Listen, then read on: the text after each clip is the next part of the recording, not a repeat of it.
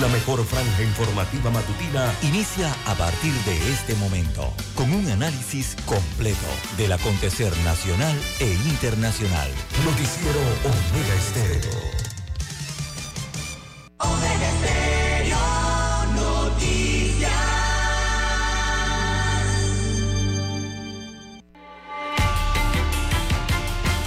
A continuación, los titulares con los hechos que son noticias hoy.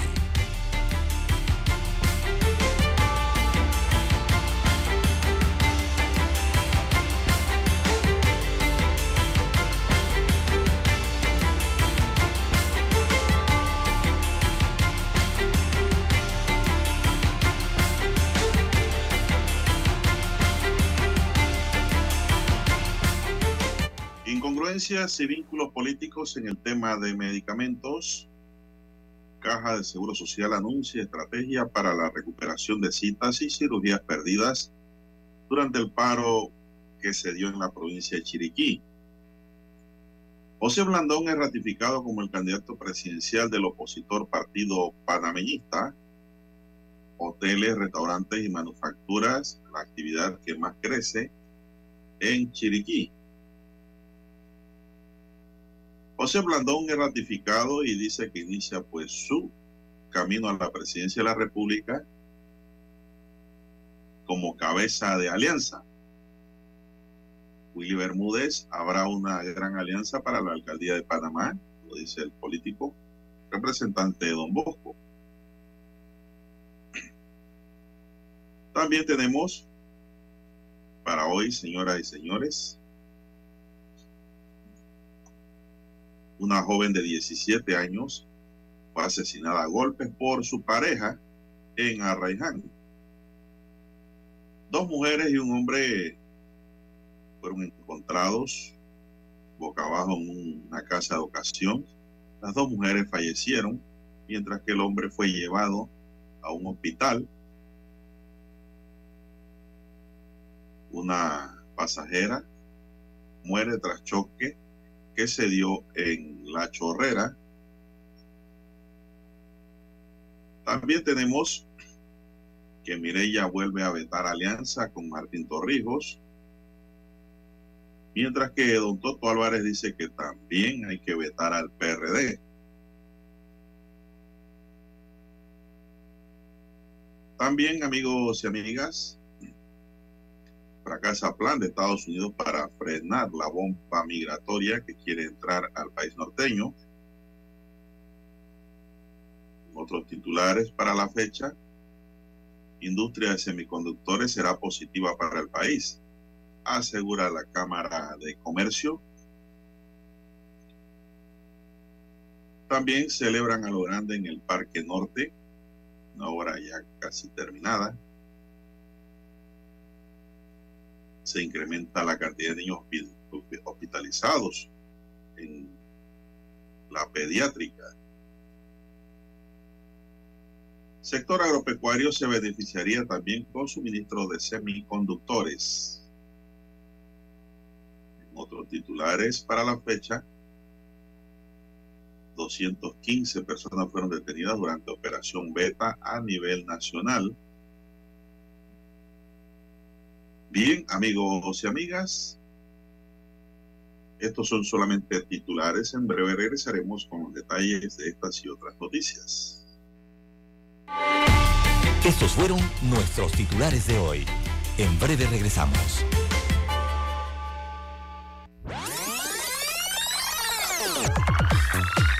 Omega Stereo tiene una nueva app. Descárgala en Play Store y App Store totalmente gratis. Escucha Omega Stereo las 24 horas donde estés con nuestra nueva app.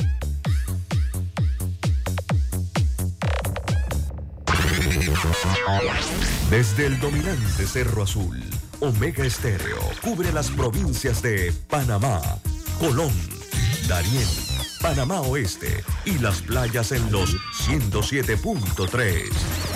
Continúa desde el majestuoso Cerro Canajagua en los 107.5, cubriendo todas las provincias centrales hasta el imponente volcán Barú en los 107.3 para las provincias de Chiriquí, Bocas del Toro y Veraguas. Omega Estéreo para todo Panamá.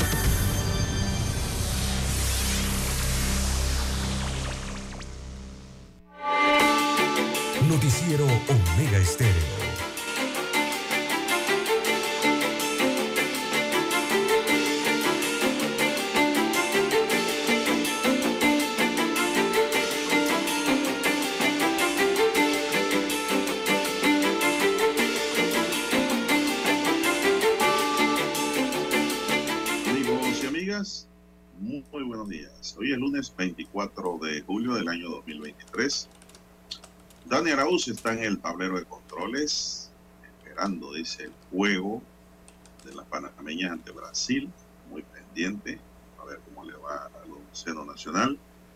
En la mesa informativa les saludamos. César Lara. Y Juan de Dios Hernández Sandur para presentarle las noticias, los comentarios y los análisis de lo que pasa en Panamá y el mundo en dos horas de información iniciando la jornada como lo hacemos todos los días, con mucha fe y devoción, agradeciendo a Dios por la oportunidad que nos da de por poder compartir una nueva mañana, iniciando semana, siendo esta de lunes. Agradeciendo a nuestros oyentes, pedimos para todos salud, divino tesoro, seguridad y protección, sabiduría y mucha fe, Dios. Mi línea de comunicación es el WhatsApp doble seis catorce catorce cuarenta y cinco para cualquier información, consulta o pregunta al doble seis catorce catorce cuarenta y cinco. César Lara está en redes sociales, su cuenta, don César. Bien, estamos en redes sociales, en arroba César Lara R, arroba César Lara R es mi cuenta en la red social Twitter. Allí puede enviar sus mensajes, sus comentarios, denuncias, fotodenuncias, el reporte del tráfico temprano por la mañana. Recuerde esos incidentes o los ya accidentes, bueno, usted lo puede reportar allí, información que le sirve al resto de los conductores. Buenos días, don Daniel, a usted aquí en la unidad técnica, ahí en el control maestro, también a usted, don Juan de Dios, allá en la unidad remoto. Eh, y a todos los amigos oyentes que nos sintonizan a nivel de la República de Panamá, provincias, comarcas, el área marítima, donde llegan las señales de Omega Estéreo también los que están en omegaestereo.com, allí la cobertura es a nivel mundial. También nos sintonizan a través de Tuning Radio. Buenos días a los que están en esta plataforma. También a los que ya han, eh, han activado su aplicación de Omega Stereo. La tienen en su dispositivo móvil, en su celular y nos escuchan. Eh, también a los amigos oyentes del canal 856 de Tigo, televisión pagada por cable a nivel nacional. Omega Stereo llega a su televisor. ¿Cómo amanece para hoy, don Juan de Dios? Bueno, César, bien, gracias a Dios. Preparándome aquí, buscando algún tipo de resultado de las elecciones del Partido Panameñista, pero eh, no aparece nada como sucedió con Cambio Democrático y con RM y otros. Y no veo nada, don César. Tiene resultados ya oficiales, aparte de Blandón, ¿no? que fue el candidato único. Seguimos buscando. Eh, bien, don Juan de Dios. Bueno, sí, hay resultados a diputados, alcaldes y representantes de corregimiento. Ah, Déjeme revisar rápidamente la página del Tribunal Electoral, donde está el TR extraoficial entonces de los resultados, la transmisión extraoficial de resultados oficial, ya que esta elección interna también fue organizada por el Tribunal Electoral. Eh, Veamos eh, para diputados, bueno, a nivel de los circuitos, eh, tenemos en el circuito 1-1, es el circuito de Bocas del Toro, ahí en Changuinola. Allí extraoficialmente, eh, virtualmente, digamos, el candidato a diputado es el señor Marcos Jiménez Choi Ñutobo. Él ha ganado uno de los cargos a diputación en el distrito de, eh, esto es Bocas del Toro. Este es el circuito de Bocas del Toro. Recordemos que ahí se, eligen dos diputados, hay una reserva y el otro cargo fue a elección. Este cargo a elección ha sido ganado por Marcos Jiménez Choi Montobo. Eh, perdón, eh, Nuntobo es el, apodo que se coloca, ¿no? Hay de todos los apodos ahora para las campañas políticas. Así que gana con el 43% de la elección sobre eh, Ubaldo Vallejos, que tiene el 40%, una votación bastante cerrada allí en Bocas del Toro. En Coclé, el circuito 2-1 fue completamente reservado. Este es el distrito de Penonomé. los dos, las dos casillas fueron reservadas por el partido panameñista, o sea que no hubo votación para diputados en el circuito 2-1, pero sí en el circuito 2-2, allí Ricardo Solís Ponce eh, era candidato único, eh, don Juan de Dios, y bueno, obtuvo la eh, candidatura para diputación en el circuito 2-2. En el circuito 2-3, este es el circuito de la Pintada, allí Carles era candidato único, Luis Ernesto Carles con 3.600 votos gana con el 68% allí de participación electoral en ese circuito, eh, gana el derecho entonces a la diputación. Aunque, bueno, aquí tiene un 15% de votos nulos, mucho voto nulo en esta elección. también para los distritos, los circuitos, perdón, de Coclé, tenemos en el 2-4 Jorge Herrera, eh, obtiene la diputación, el derecho a, aparecer en la papeleta del Partido Panameñista para las próximas elecciones generales. Eh, gana con un 90% de la votación eh, Jorge Herrera. Allá, Ese no es el alcalde, allá, en la provincia de Coclé, sí, es el alcalde, en Aguadulce. Bien, vamos a la provincia de Colón, en el circuito 3.1, esta es la ciudad de Colón, básicamente. Eh, la costa arriba, ¿no? Eh, ciudad de Colón y hacia la costa arriba. Eh, allí Pedro Torres gana la, diputación. Recordemos que hay cuatro cargos a elegir. dos de los cargos estaban reservados y dos fueron llevados a elecciones primarias. El primer lugar lo obtuvo Pedro Torres y la segunda candidatura allí la, la obtuvo Dulce María Ulloa. Esto en la provincia de Colón para diputados por el partido panameñista. Eh, en el circuito 3-2 eh, está reservado, ese es el circuito hacia Donoso, hacia los nuevos eh, distritos, sobre todo el minero, ¿no? hacia la parte de la costa abajo de Colón. Estaba reservada esa elección allí. En Chiriquí, veamos rápidamente, el circuito 4-1 de David estaba completamente reservado. El circuito 4-2, allí Everardo Pipo Concepción gana la elección. había un cargo allí a elección. En el circuito 4-3, eh, Ariana Cova eh, gana el derecho a la eh, candidatura a diputación, perdón, en el 4-3, y la segunda casilla la obtuvo Ricardo Vigil. este es Ricardo Vigil López. Los otros dos cargos estaban reservados en, en el circuito 4-3. También para el circuito 4-4 eh, gana el derecho Medín Jiménez Pití, ganó la diputación allí, la candidatura a la diputación por los panameñistas. Y en el circuito 4-5, veamos rápidamente, Teacher Keini eh, gana también eh, la candidatura en Chiriquí por el panameñismo y en el circuito 4-6, ese estaba reservado el circuito de Tolé eh, estaba reservado para la elección a diputados el día de ayer. Don Juan de Dios, tenemos que hacer la pausa y retornamos con algunos, con más resultados de la elección.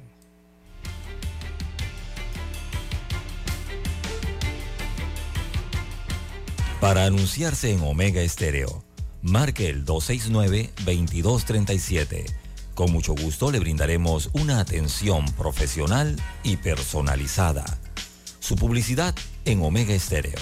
La escucharán de costa a costa y frontera a frontera. Contáctenos 269-2237. Gracias.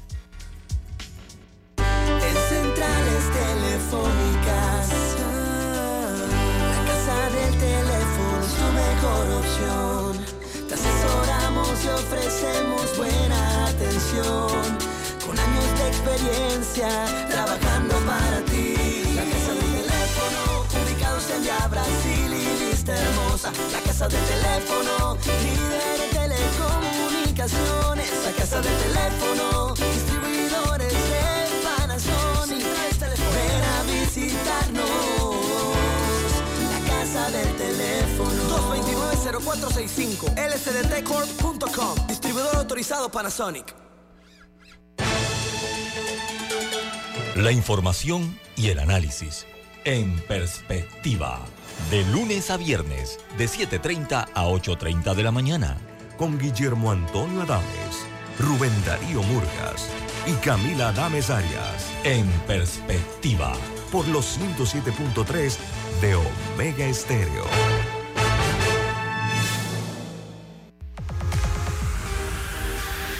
Omega Stereo tiene una nueva app. Descárgala en Play Store y App Store totalmente gratis. Escucha Omega Stereo las 24 horas donde estés con nuestra aplicación totalmente nueva.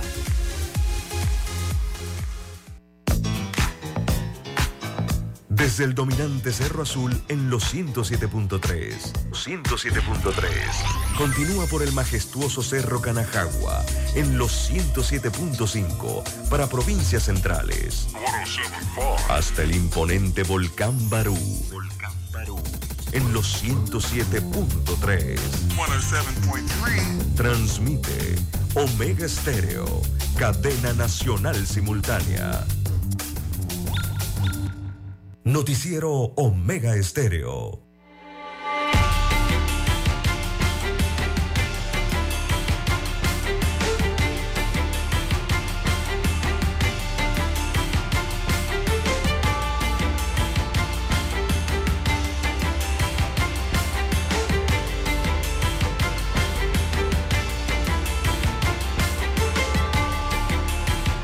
Seguimos, César. ¿Qué otra información tiene usted? Mi servidor dice que no puede entrar a la página que usted tiene. Adelante. Bien, don Juan de Dios. Eh, bueno, en Darién, el circuito 5-1, se- 5-2, perdón, se elegía eh, un cargo a diputación, gana Jesús Espinosa eh, con 125 votos, don Juan de Dios, ganó el- la diputación. Solo 125 votos era candidato único en el circuito 5-2. Recordamos que el 5-1 estaba reservado por el partido panameñista. Vamos a Herrera. Eh, en Herrera, mm, el circuito 5-1 de Chitré está reservado. El circuito 6-2 eh, también está reservado. Y el circuito 6-3, eh, allí se elegía es un circuito uni- uninominal. Se elegía un cargo a diputación. Juan Torres. Juan Torres gana eh, la candidatura por el panameñismo a la Asamblea Nacional en esa elección primaria. Juan Torres en el circuito 6-3. Eh, en Los Santos vamos a las tablas, las tablas está reservado y también el circuito 7-2 está reservado, este es el de Tonosí. Ambos están reservados en la provincia eh, de Los Santos. La provincia que tiene más circuitos, bueno, eh, bueno, una de las que tiene más circuitos. Chiriquí es la provincia que tiene más circuitos a nivel nacional. Le sigue Panamá. Eh, Panamá, eh, veamos, el circuito 8-1. El circuito 8-1, allí César Cruz Vega eh, gana el derecho. En este circuito uninominal, César Cruz Vega gana la candidatura a la diputación por el panameñismo. Eh, en el circuito 8-2, ese circuito estaba reservado por completo, don Juan de Dios. El circuito 82 es el circuito de San Miguelito, es el distrito de San Miguelito y allí hay siete, eh, representan eh, como diputados a esa circunscripción siete diputados en la Asamblea Nacional. Bueno, los siete estaban reservados, todas las casillas estaban reservadas por parte del partido panameñista. No hubo elección a diputados en San Miguelito. El circuito 813 es el circuito de Caledonia, Betania, Ancón, Pueblo Nuevo, Chorrillo, Santa Ana. eh, Allí en el circuito 83 eh, se elegían dos cargos de los cinco existentes. Esos dos cargos fueron ganados por eh, Yami Blandón con el 62% de la votación. Yami Blandón es la esposa eh, del actual presidente del Partido Panameñista y hoy candidato a la presidencia de la República por ese colectivo. Yami Blandón gana entonces la candidatura a la diputación y la segunda casilla la ganó Toric Arce Céspedes. Toric Arce Céspedes. Esto en el circuito 8-3 aquí en Ciudad eh, Capital. Vamos al circuito 8-4 rápidamente, don Juan de Dios. Este es el que tiene que ver con San Francisco, Juan Díaz, Parque Lefebre, eh, Río Abajo. Eh, bueno, Albertito Guerra gana una de las tres casillas por 25% de la votación. El segundo en ganar la otra casilla fue Fulo Linares, según destaca aquí el nombre que colocan para el candidato. Este es el ex canciller de la República, ¿no? Don Juan de Dios. fue, fue funcionario, alto funcionario del Partido Panameñista. Eh, Fulo Linares. Participó aquí en este espacio también. Sí, sí, ha tenido sus participaciones. Eh, gana la segunda casilla y la tercera casilla en el circuito 8-4 de Juan Díaz la gana Orlando Nando Medina. Eh, son los tres entonces que tienen derecho a participar en las elecciones generales los otros dos estaban reservados, los otros dos cargos, don Juan de Dios. Eh, Para negociar. sí, debe ser. las llenan con más panameñistas. Sí, cuando más, ¿no? Eh, en el circuito 8.5 está reservado don Juan de Dios y el circuito 8.6 también están reservadas todas las candidaturas hacia, hacia el norte del distrito capital y hacia el sureste del distrito capital. Todo está reservado, o sea, en las cumbres, eh, Alcalde Díaz, Chilibre, en el 8, en el 8.5 está reservado y en el 8.6 todo esto que es Las Garzas, Mañanitas, 24 de diciembre, Pacora, todas esas casillas estaban reservadas, no hubo votación para diputados en ese circuito. Vamos a Panamá Oeste, don Juan de Dios.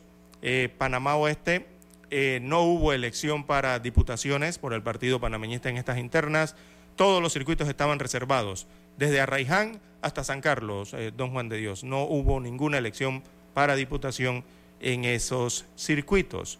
Eh, repito los circuitos rapidito, 13-1, 13-2, 13-3 y 13-4, eh, todos reservados. En Veraguas, más hacia el centro del país, el circuito 9-1, que es la ciudad de Santiago, ahí en Veraguas, allí se eligen dos diputados, bueno, los dos cargos estaban eh, fueron a primarias.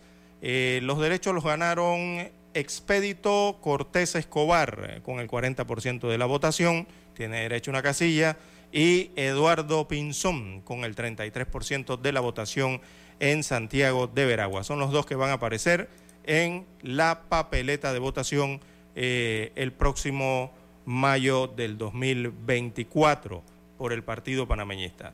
Eh, hacia Gunayala, bueno, eh, el circuito 10-1, eh, este es el de Ailigandí, allí Fidelio Olo Alfaro, Fidelio Olo Alfaro, ganó con la, el 50% de la votación la candidatura por el Partido Panameñista en esa circunscripción. El otro circuito, el 10-2, estuvo, estaba reservado. Y veamos hacia la comarca Nave Buglé, eh, bueno, aquí tenemos tres circuitos, hay uno reservado, el 12-3 está reservado, pero hubo elección en el circuito 12-1 de Ñoscribo. En Ñoscribo eh, había una, es un uninominal, así que hay una circunscripción. Eh, Roberto, Roberto Archibol Chobra, así lo escriben aquí, Chobra. Roberto Archibol Chobra gana el derecho con el 51% de la votación. Estará en la papeleta de diputado por el panameñismo para las próximas elecciones. Y en el circuito 12-2, que también fue elección interna del panameñismo, eh, es un uninominal. Y allí Felicia Bejarano Mechi Cruavo eh, también ganó la candidatura a diputación por la bandera panameñista.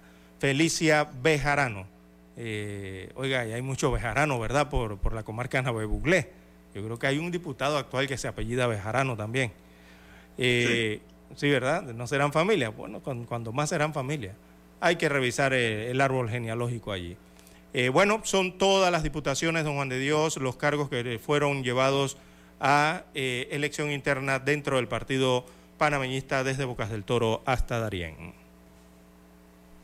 Bueno, don César, ahí lo que llamaba la atención más que todo en estas elecciones, uno era la cantidad de votos que pudiera obtener Blandón. Pero vamos a hablar de la candidatura y desde ya yo estoy viendo que José Blandón Figueroa no va a ceder la cabeza. Vamos a hablar de esto más adelante. Vamos a la pausa, don Dani, vamos a escuchar el himno y regresamos.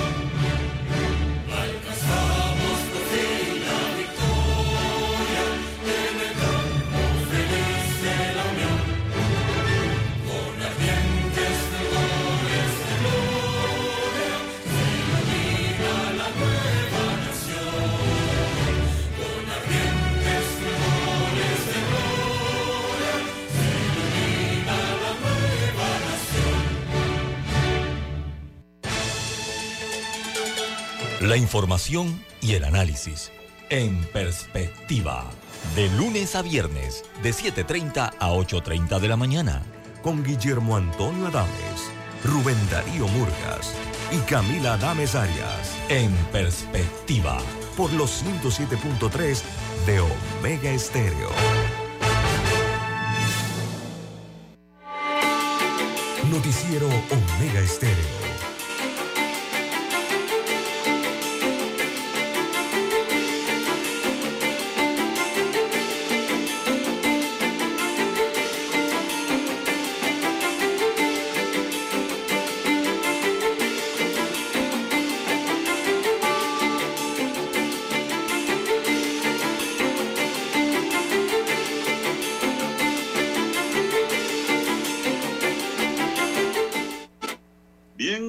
Señores, seguimos, don César. Bueno, esto, después de este resultado, don César, no sé si tienes algún número más que dar por ahí, don César. Eh, bueno, sí, hay algunos interesantes, don Juan de ¿Cuánto- Dios. un, Eh, un número importante, ¿cuánto le ratificaron a mm. Blandón? ¿Cuántos panamillitas? Eh, bueno, iba con algunos alcaldes importantes aquí, pero vamos con el candidato presidencial. Era el candidato único, don Juan de Dios. Él solamente debía votar por él, salir él mismo, ir a una urna, votar por él y ya ganaba la candidatura. Eh, pero sus números finales son 100, eh, tiene aquí el 100% de la votación, eh, faltan 13 meta- mesas perdón, por escrutar, ya hay 828 escrutadas, el 98% hasta el momento que ha contado el Tribunal Electoral de esa votación a presidente del padrón electoral. Bueno, José Isabel Blandón tiene hasta el momento 100.410 votos válidos a su favor. 100.410 es el 100% de la votación eh, que ha obtenido el candidato, el hoy aspirante, eh, perdón, ya no es aspirante, ya es candidato presidencial eh, de cara a las próximas elecciones generales. Repito, los votos válidos, 100.410, eso representa el 87% de la votación. En cuanto a los votos blancos, tiene 12.704, es un 11% de la votación, bastante alto. los votos nulos, 1.851, es el 1.6% de la votación. En total, eh, de los votantes, 114.965 fueron a las urnas y de ellos 100.410 eh, le dieron su voto eh, válido a José Isabel Blandón, dentro de un padrón de 253.308 electores que estaban habilitados ayer para votar en esas elecciones internas del Partido Panameñista. Bueno, don César, eh, esto se torna interesante. ¿eh? Eh, ¿Por qué? Porque ah, existían conversaciones preliminares, ¿no? De una gran alianza. Hablaban, en esa gran alianza estaba Rómulo Rock. antes de correr por la primaria y salir todo cortado de esa contienda, don César, y mal herido, porque ya nivel Abrego le dio duro. No es que ganó fácil eh, eso fue antes de que el panameñismo ratificara con números grandes a su candidato, eh, cuarenta y tanto por ciento. Y eso fue, don César, también antes de que saliera el fallo de primera instancia de Ricardo Martinelli, que dicen que es fuerte, pero Blandón dice aquí que eso es falso, no es ningún fuerte y no es ganador, y ahora se lo voy a leer. Esto, y el panorama se está tornando distinto, don César. Ya Blandón ha dado a comprender claramente de que si él no es la cabeza de esta alianza, ellos van solos. Pareciera. Eh, entre líneas las palabras de Blandón. Eso, fue lo que entendí. Entre líneas, sí. Él dice que tiene mayor cantidad de números de votantes, ratificó su liderazgo y está dispuesto y yo le agrego aquí una cereza, don César. Nunca el panameñismo ha cedido la cabeza, históricamente. Que yo sepa, no la ha cedido. Eh, bueno, en la elección presidencial del 2010, 2009, perdón, eh, sí, la cedió. Hubo una alianza en la que eh, Martinelli fue candidato presidencial y el vicepresidente fue Juan Carlos Varela. Pero voy para allá ahí tiene razón en esa alianza. Esa es la alianza que dice Blandón que Martinelli ganó gracias a ellos. Gracias a ellos.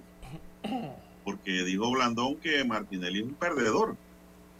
Ya que la primera vez que corrió a la presidencia en el 2004 perdió. En el 2009 ganó porque el panameñismo lo respaldó. En el 2014 el candidato que él apoyó perdió en el 2019 el candidato que apoyó también perdió. Y lo mismo pasó con la diputada Yanibel Abrego en las primarias del CD, en donde perdió. Entonces dice Blandón que la única vez que Martinelli ganó fue gracias al panameñismo, con el que se alió, con Varela. Dice, y ahora no va a contar con ese partido. Todo lo contrario, lo vamos a derrotar, reiteró dijo Blandón que no le importa si lo condenan o no, porque él lo va a derrotar en las urnas. Martinelli fue condenado recientemente a 10 años y 6 meses de prisión por el delito de blanqueo de capitales en calidad de autor por el caso conocido como New Business. Yo tengo la impresión, don César, que Martinelli va a dejar el plumero. tiene demasiados frentes abiertos. Mire, tiene una condena de 10 años que ya pasó la primera instancia. Ya la pasó ya esos términos están corriendo, creo que vencen este miércoles, si no me falla el número y la memoria.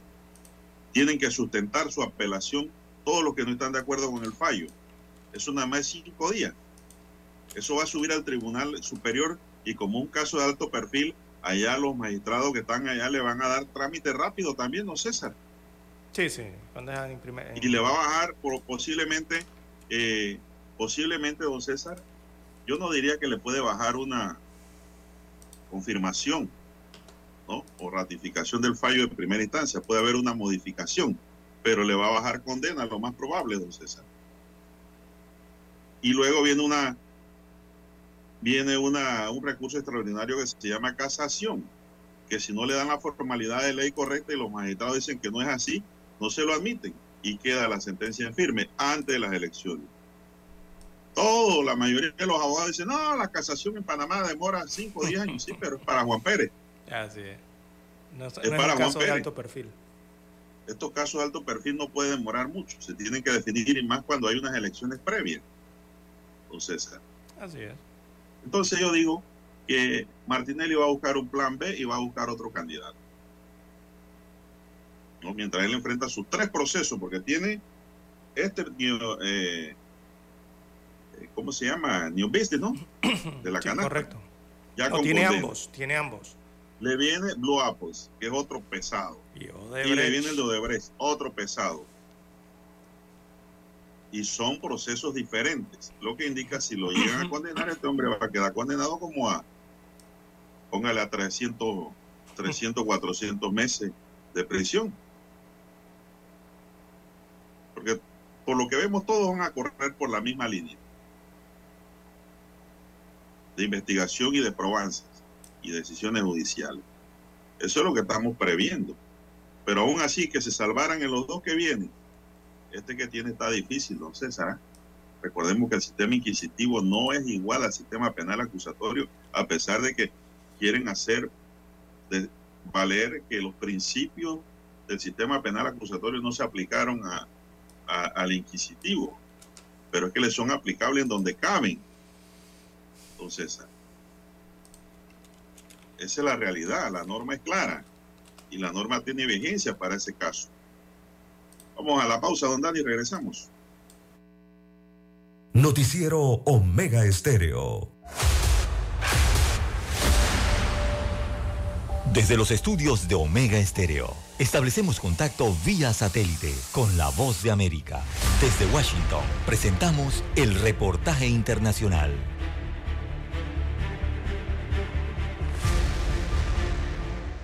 La división crece entre los legisladores estadounidenses frente al reto que les plantea legislar para crear energías limpias y, al mismo tiempo, mantener el aparato económico que sostiene la explotación tradicional de minerales. El impacto de esta controversia entre los ciudadanos estadounidenses y el aire que respiran cuando lo saqué del hospital, entonces... Sandra Lobo recuerda que cuando su hijo nació, los médicos le confirmaron que el pequeño había desarrollado asma durante su embarazo. El niño ha vivido medicado por 14 años, por lo que ahora, temiendo que la contaminación del aire haya sido la causa, Sandra decidió abandonar Brooklyn, en Maryland. Ningún, no viene ningún historial familiar que, que haya habido asma esto y desarrollar asma a mi hijo, desarrollar asma a mi hermana. Entonces me dijo mi esposo, no, lo vamos a mudar de Brooklyn, vaya a Su caso no es esporádico entre las comunidades hispanas en Estados Unidos. Debido a la contaminación de aire y el cambio climático, la Agencia de Protección Ambiental prevé que el diagnóstico de asma en niños latinos subirá hasta en 4.000 casos especialmente entre los hispanos que habitan más cerca de zonas de extracción de petróleo. Y las consecuencias son de largo plazo y de generación en generación, pues según la Oficina del Censo de Estados Unidos, las secuelas de la contaminación afectan hasta la tercera generación de las personas expuestas. Desde el Congreso es evidente la tensión legislativa frente al dilema de producir energía y cuidar el medio ambiente. Sectores de la bancada republicana empujan el proyecto de ley de reducción de los costos energéticos con el objetivo de liberar el potencial energético y mineral de Estados Unidos. Kevin McCarthy, presidente de la Cámara de Representantes, destaca. Y nos comprometimos con Estados Unidos a reducir sus costos de energía. Eso es exactamente lo que hace este proyecto de ley. Por su parte, Bruce Westerman, presidente del Comité de Recursos Naturales del Congreso y representante por Arkansas, a través de un comunicado afirma. Responsabilizando a esta administración por sus acciones y presentando soluciones que liberan nuestros recursos a través de medios científicos y responsables. Diva Cash, Voz de América. Escucharon vía satélite desde Washington el reportaje internacional. Omega Estéreo, cadena nacional. Noticiero Omega Estéreo.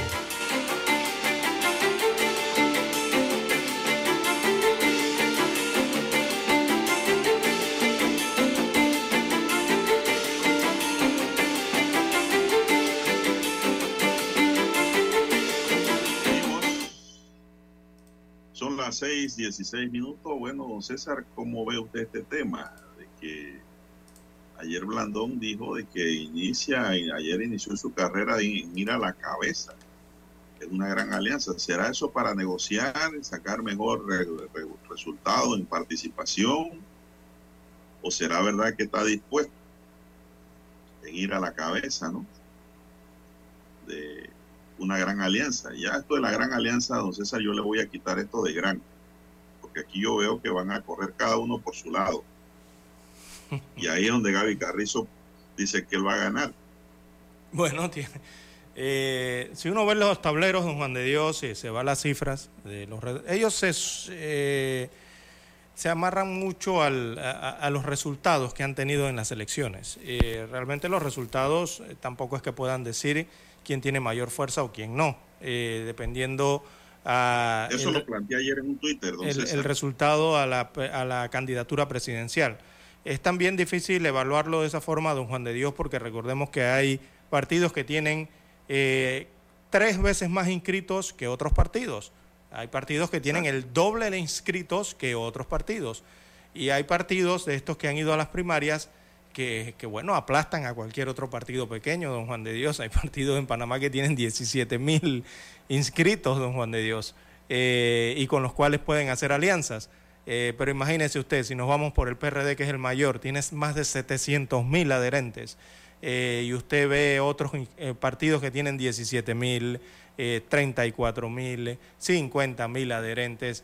Entonces, cuando se van a los porcentajes de las elecciones internas, don Juan de Dios, claro que son distintos, ¿no? uno no puede tampoco evaluarlos desde ese punto de vista. He notado mucho en la televisión ayer que escuché algo, una, parte de los noticiarios, que trataban de ver mucho el tema esto del voto en blanco y que, si sacaron votos nulos, que si eso es un porcentaje alto, que si eso no es un porcentaje alto. Eh, viendo Juan de Dios, eh, Carrizo eh, obtuvo el 10% de los votos blancos. Martinelli obtuvo 414 votos blancos, o sea, fue el que menos porcentaje de votos blancos obtuvo en su elección interna en la elección interna de Roots eh, obtuvo... Ah, pero eso no mide nada. por eso digo, porque yo que tratan de medirlo en base a eso, pero es para que la gente se dé cuenta de que eso no mide nada. Eh, Rooks registró 2.388 votos en blanco de un partido que tiene 300.000 adherentes, eh, don Juan de Dios. Eh, y vemos a Blandón que obtuvo el 11% de votos en blanco, 12.704 votos en blanco, de un partido que tiene más de 200.000, 300.000 eh, adherentes. Eh, son muy pocos votos en blanco eh, para calibrar quién puede tener más fuerza o quién no. Si, usted se va a los porcentajes de votación, Rux obtuvo aproximadamente el 50% de la votación. Blandón ha tenido el, déjame darle la última cifra que la actualizaron aquí, eh, Blandón ha tenido el 45.8%, el 46% de la votación aproximadamente. Están eh, en, el mismo, casi en el mismo umbral. Eh, don Juan de Dios, y así ha pasado con los otros candidatos, los aspirantes presidenciales. no, no, no, no, no. Y en base a eso no, se puede medir. No están en el mismo umbral, don César.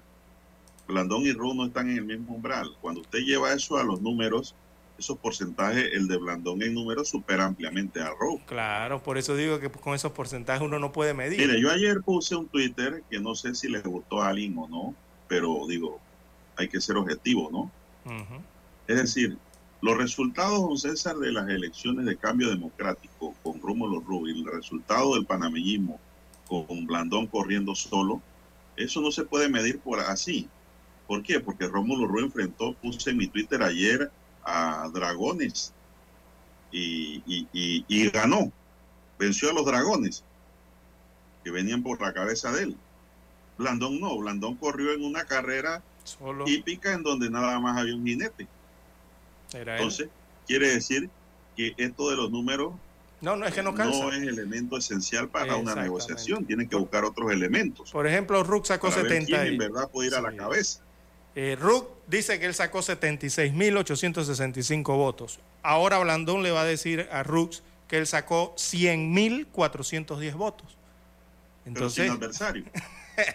pero bueno, cuando Entonces, van a sentarse a negociar, no usted sabe que cuando no se tengo sienta... nada contra ninguno, don César, solo estoy diciendo números y eh, tratando de ser lo más objetivo Exacto, posible. ¿no? pero Porque ¿qué ocurre? Que cuando ellos se 100%. van, cuando se siempre van, se queda una arandela por fuera. cuando se van a sentar a la mesa, don Juan de Dios, sea quien sea, sea el PRD con otro partido político, sea Ruth con otro partido, sea eh, Toto Álvarez con otro partido, o sea Maribel con quien tenga que sentarse, o Blandón o quien sea, o Martinelli, ellos lo primero que van a colocar en la mesa son sus números y van a decir, pero si es que yo tengo más votos que tú, pero es que yo tengo más organización que tú, pero es que yo saqué Exacto. más, yo saqué más eh, gente a votar que tú.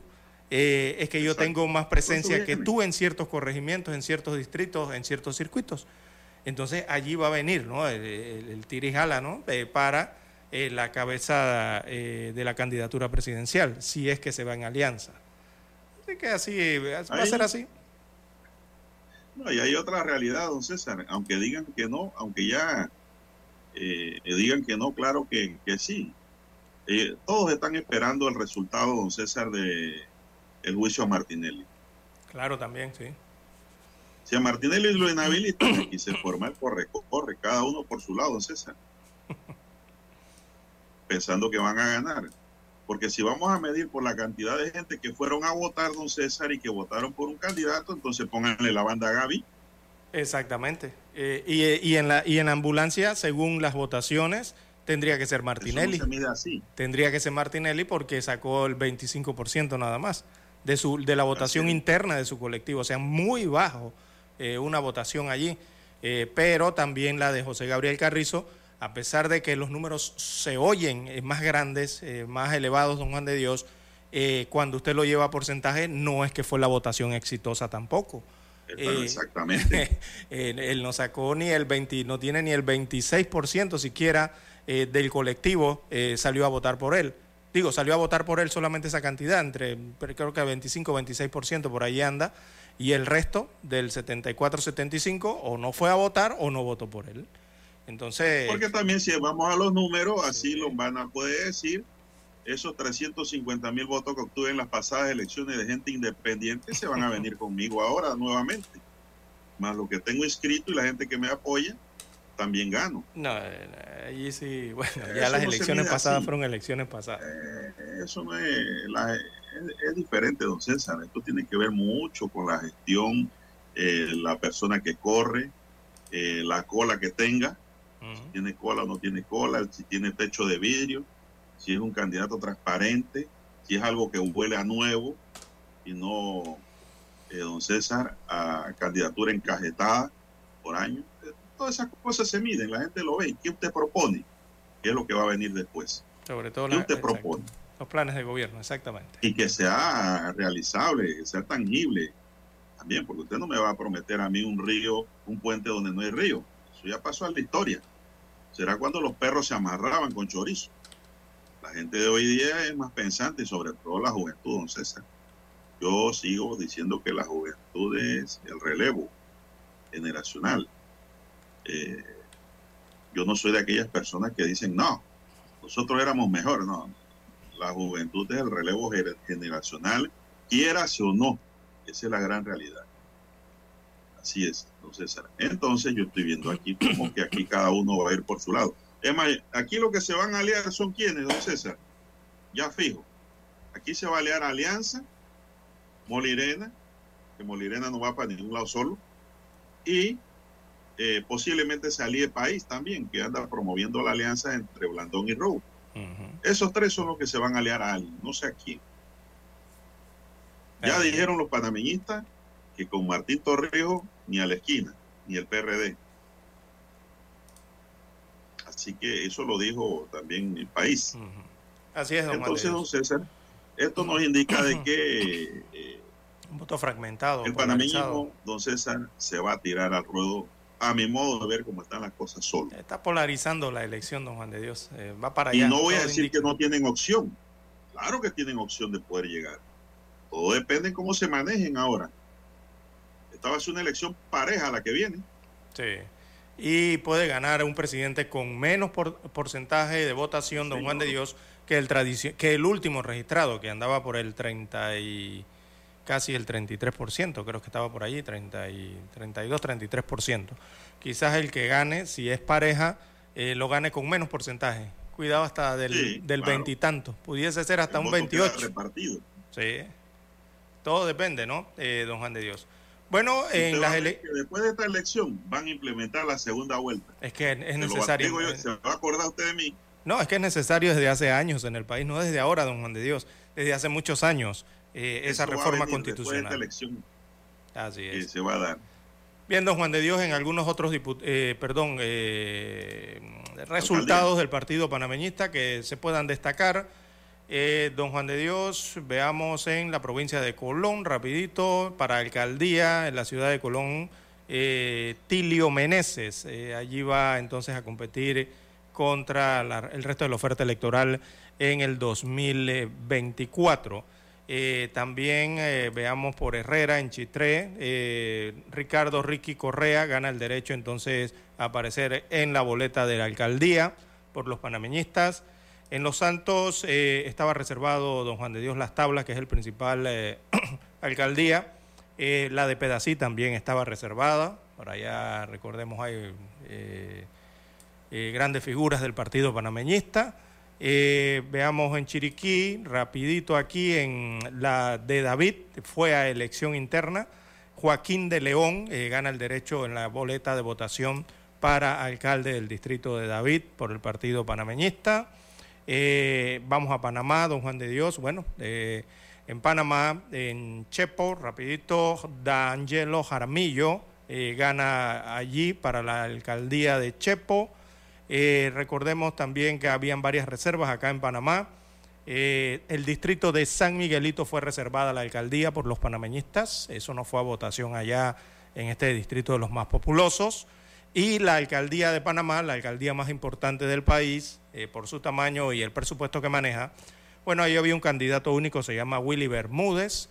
Eh, Willy Bermúdez obtiene el 100% de votación, fueron 11.281 votos para un padrón electoral de 48.481 que tenían el derecho a votar. El porcentaje de votación para Willy Bermúdez fue del 27% del padrón electoral. Eh, muy bajo, don Juan de Dios, sobre todo siendo un candidato único a la alcaldía. y entonces aquí se presenta otro fenómeno, don Juan de Dios. Recordemos que el alcalde de Panamá es uno de los cargos más importantes y eh, estando en un distrito que tiene gran cantidad de electores, don Juan de Dios, es el distrito que tiene más electores en el país, es el distrito de Panamá. Eh, yo no sé, don Juan de Dios, pero si usted vio los porcentajes eh, para presidente que sacó Blandón y para alcaldes que ha sacado Willy Bermúdez. Y yo no sé qué pasó en esa elección, don Juan de Dios. ¿Será que los que votaron por Blandón o, no votaron por, por, Willy Bermúdez o, yo no sé qué ha ocurrido aquí, don Juan de Dios, pero yo creo que lo debieron respaldar. Se estila que pase eso, ¿no? Está muy disparejo o sea, esa votación. Eh, si uno los compara, ¿no? Porque unos se apoyan con otros, o sea, el representante apoya al alcalde, el alcalde apoya al diputado, eh, los diputados apoyan a la votación presidencial. ¿Me entiende lo que le quiero decir? ¿no? Entonces aquí vemos unos porcentajes que llaman realmente la atención. Que ver eh, ahí hay que ver la cantidad de votantes que votaron en el distrito de Panamá. ¿Cuánto obtuvo Landón y cuánto obtuvo Willy Bermúdez? Usted se da cuenta si Bermúdez tiene fortaleza, ¿no? Eso pone a pensar. César, yo no tengo los números aquí, pero esa es una de las fórmulas de ver el resultado. El Eh, exadministrador de la autoridad del canal, Jorge Luis Quijano, aclaró, don César, porque lo vieron ayer en, apoyando a Bermúdez, que él no se ha cambiado del movimiento Otro Camino. Él apoya a, a Willy Bermúdez porque es su sobrino, que aspira a la alcaldía. Recalcó que es un tema familiar, pero que él es eh, miembro de Moca, del Movimiento Otro Camino, y va a votar por Movimiento Otro Camino en las otras carreras que hayan. Y dijo, pues, de que el, hecho de que haya apoyado eh, a su sobrino allí, y yo creo que ese apoyo fue moral, no sé, porque él no pudo haber votado ayer tampoco. Porque si él es miembro de Moca, él no podía votar en el panameñismo, no, él no es panameñista. Pero bueno, fue a darle apoyo moral a su sobrino. Eso es lo que entiendo aquí. Tenga Bien, son las regaño. 6:30 minutos, amigos y amigas. Don César Dani, vamos a hacer la pausa para escuchar el periódico. Noticiero Omega Estéreo. Para anunciarse en Omega Estéreo, marque el 269-2237. Con mucho gusto le brindaremos una atención profesional y personalizada. Su publicidad en Omega Estéreo. La escucharán de costa a costa y frontera a frontera. Contáctenos 269-2237. Gracias. La información y el análisis en perspectiva. De lunes a viernes, de 7.30 a 8.30 de la mañana. Con Guillermo Antonio Adames, Rubén Darío Murgas y Camila Adames Arias. En perspectiva. Por los 107.3 de Omega Estéreo.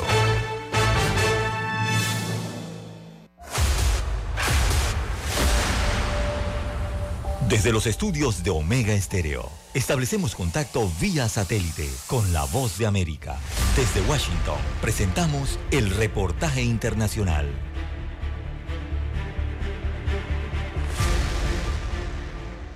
La venta de viviendas previamente ocupadas disminuyó en junio en el mercado estadounidense al ritmo más lento desde enero, al tiempo que un número casi histórico de residencias en venta y el aumento de las tasas hipotecarias mantuvieron al margen a muchos potenciales compradores. La agencia AP informa que el promedio en el precio de venta a nivel nacional cayó anualmente por quinto mes consecutivo, aunque la intensa competencia llevó a que aproximadamente una tercera parte de las viviendas se vendieran por encima de su precio de lista. La venta de casas existentes bajó un 3.3% el mes pasado, desde mayo, a una tasa anual ajustada estacionalmente de 4.160.000 unidades, dio a conocer la Asociación Nacional de Agentes Inmobiliarios. Esa cifra está ligeramente por debajo de la que esperaban los economistas, según FactSet, y marca el ritmo de ventas más lento desde enero. Las ventas se hundieron casi un 19% en comparación con junio del año pasado. En total, las ventas han bajado un 23% durante este primer semestre de 2023. El precio de venta promedio nacional bajó casi 1% desde junio del año pasado a 410.200 dólares. Esa es la menor disminución anual desde marzo. Si bien fue inferior a la del año anterior, el precio promedio de venta aumentó respecto a mayo, alcanzando el segundo nivel más alto en los registros que se remontan a enero de 1999.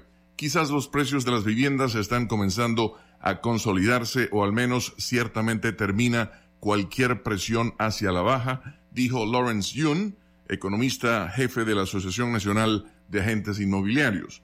Las más recientes cifras del mercado de la vivienda son una prueba más de que incluso con los precios retrocediendo anualmente tras subir durante más de una década, muchos potenciales compradores de casas resultan afectados por un inventario persistentemente bajo. Un millón ochenta mil viviendas permanecían en el mercado a finales de junio, es decir, un poco más de 13,5% menos que el año pasado, según la Asociación Nacional de Agentes Inmobiliarios. Escucharon vía satélite desde Washington el reportaje internacional.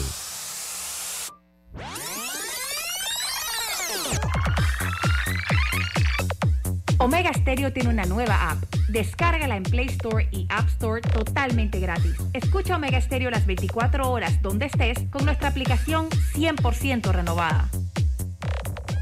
Noticiero Omega Estéreo. Las noticias impresas en tinta sobre papel. Con ustedes. Escuchando el periódico. Los titulares de las primeras planas de los diarios estándares de circulación en Panamá.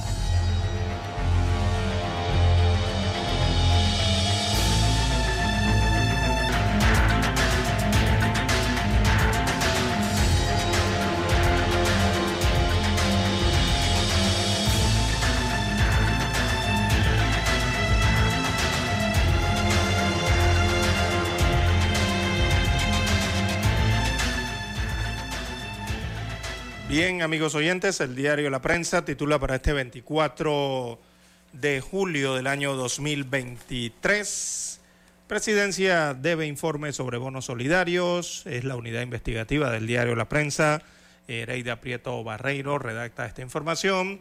Señala que el procurador de la Administración, Rigoberto González, informó que espera un informe del viceministerio eh, de la Presidencia sobre el intento de fraude al Estado a través de de los bonos solidarios.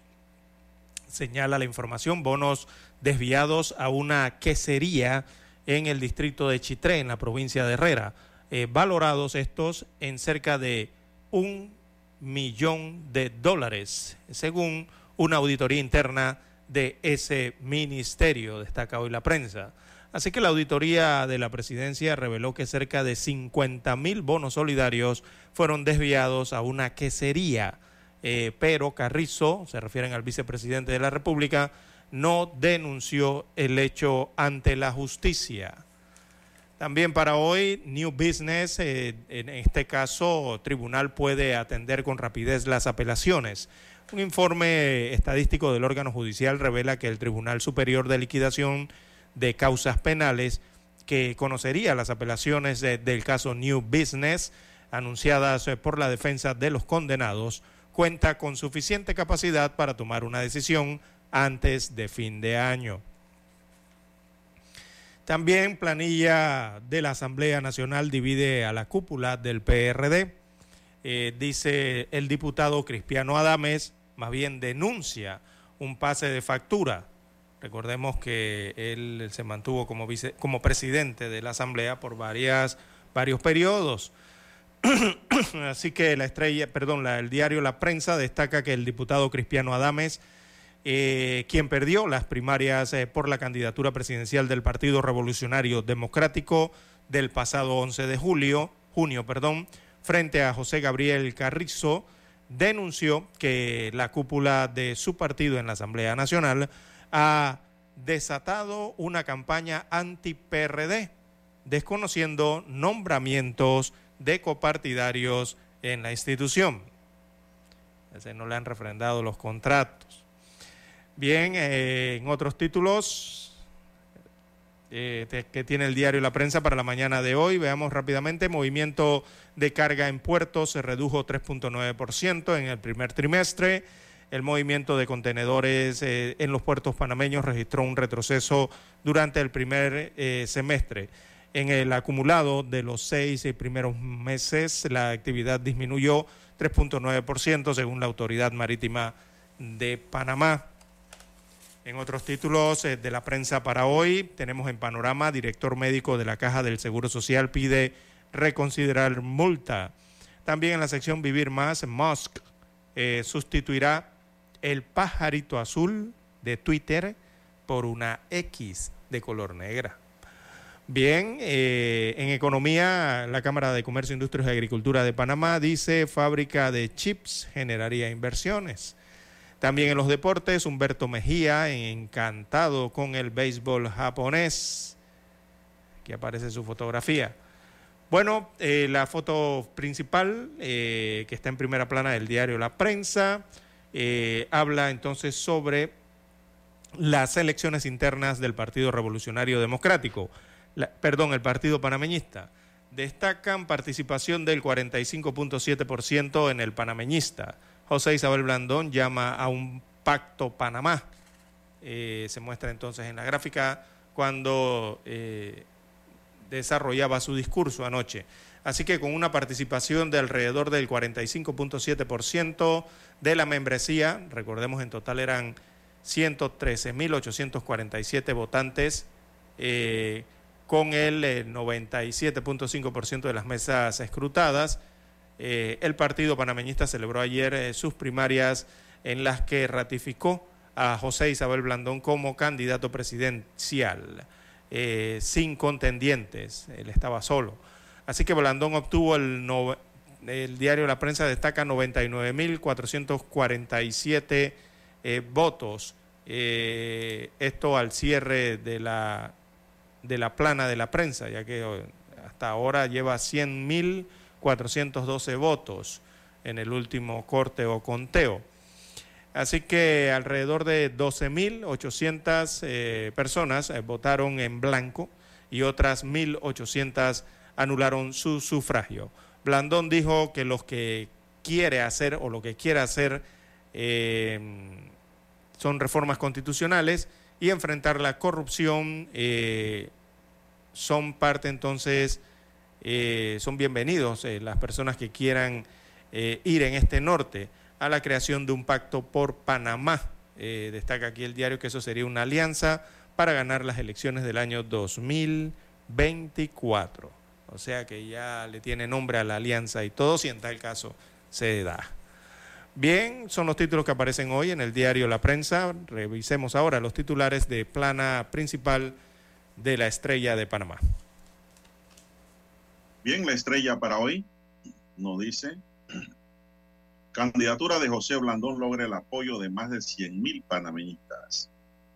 Miembros del Partido Panameñista votaron ayer en favor de la candidatura de José Isabel Blandón Figueroa para la presidencia de la República. Un 45.6% de los inscritos en el partido acudió a votar en las primarias. Industrias turísticas y manufactureras las que más crecen en David, dice la página económica de la estrella califican como un golpe de Estado técnico lo sucedido en las elecciones de Guatemala. El idioma inglés, una falencia de los oficiales de Marina panameños. El inglés es el idioma natural de la industria marítima, sin embargo, hay una carencia en estas capacidades por parte de los oficiales, tanto en la etapa de formación como en los oficiales panameños que ya tienen licencia don César, la Universidad Marítima tiene que exigir más en lo que es el idioma inglés para eh, poder estos muchachos que tengan éxito, ¿no? Cuando salen a la Marina Mercante. Eso está clarito. Más titulares. Eh, Son Friedman, el sonido de la libertad y su lucha contra el tráfico de niños y niñas. Conservadores ganan, pero les será difícil formar gobierno. El conservador Partido Popular ganó los comicios españoles con el 97% del voto al obtener 136 escaños, 47 más que lo que logró en el 2019, y el Partido Socialista quedó como segunda fuerza con 122 escaños.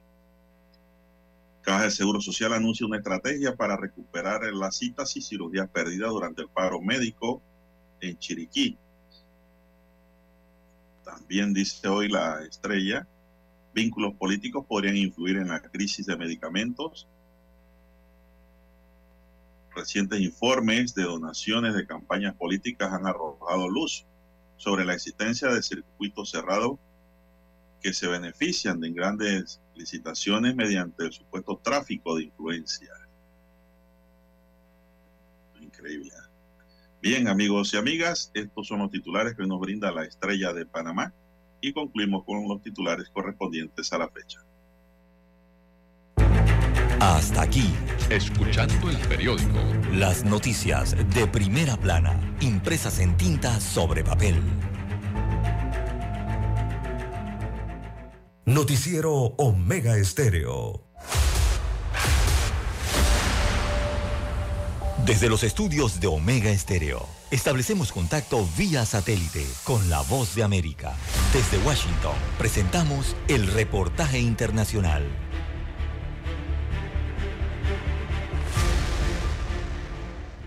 Una buena noticia para los consumidores estadounidenses es que la inflación viene bajando.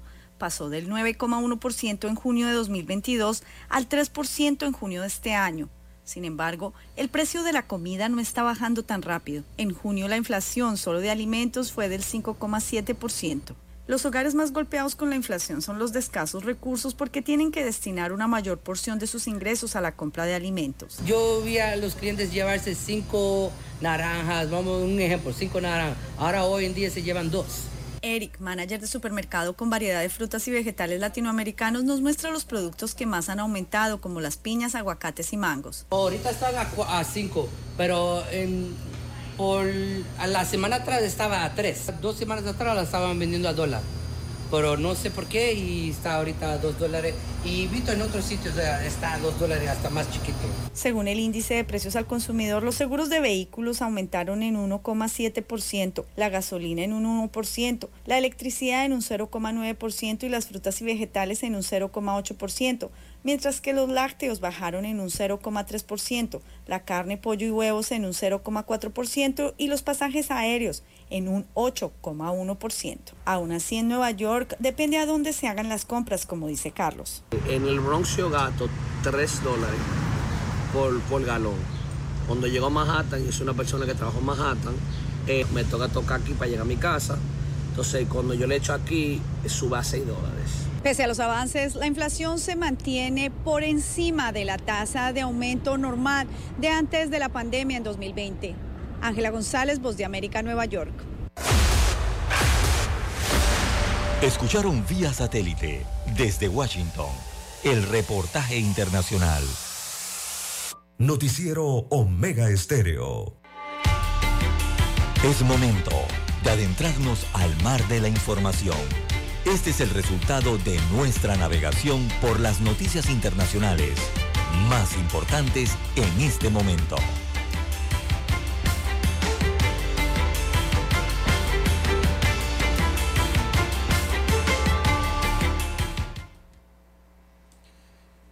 Bien, amigos oyentes, a nivel internacional, eh, de relieve tenemos, eh, bueno, hay incertidumbre política y básicamente una advertencia para Europa. Eh, esto por las elecciones en eh, España, eh, está sumida en la incertidumbre política, después que ninguna, ni la derecha ni la izquierda, ninguna de las dos, pudieron conseguir un resultado claro para formar gabinete tras los comicios de ayer domingo, a pesar de que los conservadores del Partido Popular sacaron la mayoría de los escaños, eh, dicen los primeros informes del Financial Times, de donde sacó esta información. Así que esta situación agrega el eh, rotativo, eh, deja a la cuarta economía de la Unión Europea en el limbo y abre entonces la puerta a semanas o a meses de, negociaciones quizás desordenadas sobre las alianzas electorales o elecciones repetidas, eh, como ocurrió tanto en el año 2015 y el 16 y también como ocurrió en el año 2019 en España. Así que el presidente del gobierno español, el socialista Pedro Sánchez, eh, opuso suficiente resistencia para evitar que el PP de Alberto Núñez Feijó eh, obtuviera una mayoría parlamentaria conservadora en la alianza con el partido de extrema derecha Vox comenta el periódico. Aunque el partido de Sánchez le fue mejor de lo que habían pronosticado las encuestas, eh, no pudo alcanzar la mayoría absoluta necesaria, incluso con el apoyo de sus aliados. Así que el Financial Times, sí, Financial Times eh, subraya que la posición de Feijó eh, se complica por el hecho de que es posible socio Vox eh, se opone, su posible socio, ¿no? Se opone ferozmente a los partidos políticos y separatistas y quiere prohibirlos. Si ni Feijó ni Sánchez logran la mayoría, los españoles tendrán que votar en otras elecciones generales, las sextas en ocho meses, destaca el rotativo Financial Times. Bueno, así estaría la elección del día de ayer en España. Ni la derecha ni la izquierda lograron un resultado claro en los comicios eh, de ayer, Ahora se abre un periodo de negociaciones sobre alianzas electorales e incluso está la posibilidad de nuevas elecciones generales en el caso de no llegar a un acuerdo en este país europeo. 6.50 minutos. Bien, don César, si en Panamá hace calor, hace mucha calor de verdad, todo el país, en el condado de Maricopa, en Arizona, la situación es un verdadero infierno, don César. La información que nos llega nos dice que se han registrado 23 días seguidos con temperaturas de 110 grados Fahrenheit, o sea, 43,3 grados Celsius, o más lo que ha ocasionado al menos ya 18 muertes por calor y 69 que están por confirmar. Arizona es uno, uno de los estados de Estados Unidos más afectados por el calor extremo. Eh, Maricopa, donde está enclavada la ciudad de Phoenix, que ha visto cómo los termómetros llegaron un día a marcar 118 grados Fahrenheit la empresa privada de meteorología informó ayer que según un índice propio que mide tanto la duración de una ola de calor como la severidad, esta es la más intensa que ha experimentado Phonic después que comenzaron los registros en 1895. Nunca se había visto esto. La anterior ola de calor récord fue en 1974 cuando padeció 18 días a una temperatura de 110 grados o más, don César. De verdad que hace calor, don César. Así es, don Juan de Dios. Eso se transforma en más consumo de energía eléctrica, don César. Así es correcto. Y bueno, problemas, eh, sobre todo si este calor se registra en la superficie del océano. Ya lo vemos con el niño y con otras temperaturas que registran eh, ciertas regiones del Atlántico y del Pacífico, don Juan de Dios. Eso trae problemas, eh, recordemos, a, la, a, a, lo que tiene que ver con la fauna marina, ¿no? Eh, bien, otros títulos eh, para la mañana de hoy, don Juan de Dios Hernández. Eh, bueno, tenemos que en Sudamérica mm, asesinan a un alcalde. el alcalde ecuatoriano, un alcalde ecuatoriano fue asesinado a disparos tras ataque armado en medio de una actividad política. Veamos la información que proviene desde Sudamérica. El alcalde de la costera ciudad de Manta, en Ecuador, Agustín Intriago, eh, fue asesinado el día de ayer en un ataque armado que también cobró la vida de una mujer y dejó dos heridos, en un informe de las autoridades locales. Lamentablemente la noticia para el país, Agustín Intriago, eh, alcalde de Manta, ha fallecido víctima de un atentado, escribió el presidente Guillermo Lazo en su cuenta de Twitter. Lazo también lamentó la muerte de otra persona que ocupaba o más bien acompañaba al alcalde en el evento y que de acuerdo con medios locales era una deportista que se había acercado a saludarlo. Eh, el coronel de la policía, Alex Salgado, de la policía del área, precisó que el tiroteo también dejó dos personas heridas, una de ellas un el presunto atacante, la otra afectada es una mujer. Así que la seguridad del alcalde realizó unos disparos, es decir, repelió el ataque e hirió a un hombre que se encuentra hospitalizado bajo custodia, según declaró a la prensa. Este alcalde tenía 37 años de edad, era padre de dos niños, se encontraba recorriendo una obra pública acompañado de simpatizantes cuando recibió los disparos. Eh, eh, también había sido reelegido para el nuevo periodo en los comicios eh, del pasado mes de febrero. Esto ocurrió en la ciudad de Manta, en Ecuador. 6.54 minutos de la mañana. Bueno, el secretario general de la ONU, Antonio Guterres, hizo un llamado este fin de semana a las instituciones guatemaltecas para que se respeten los derechos humanos de su ciudadanía, incluido el derecho a votar en elecciones periódicas genuinas que garanticen la libre expresión de la voluntad de los electores. Las declaraciones de Guterres se dan en respuesta al allanamiento el viernes de la sede del movimiento Semilla del que forma parte el candidato a la presidencia Bernardo Arevalo de León. La Fiscalía ha intentado suspender la semilla de cara a la segunda vuelta electoral programada para el próximo agosto, donde Arevalo de León se enfrentará a la ex primera dama Sandra Torres. Guterres anotó en el comunicado que, se, que sigue con gran preocupación la situación en torno a las elecciones en Guatemala y recordó que los Estados miembros son responsables de garantizar elecciones transparentes, libres y justas, libres de intimidación y coerción.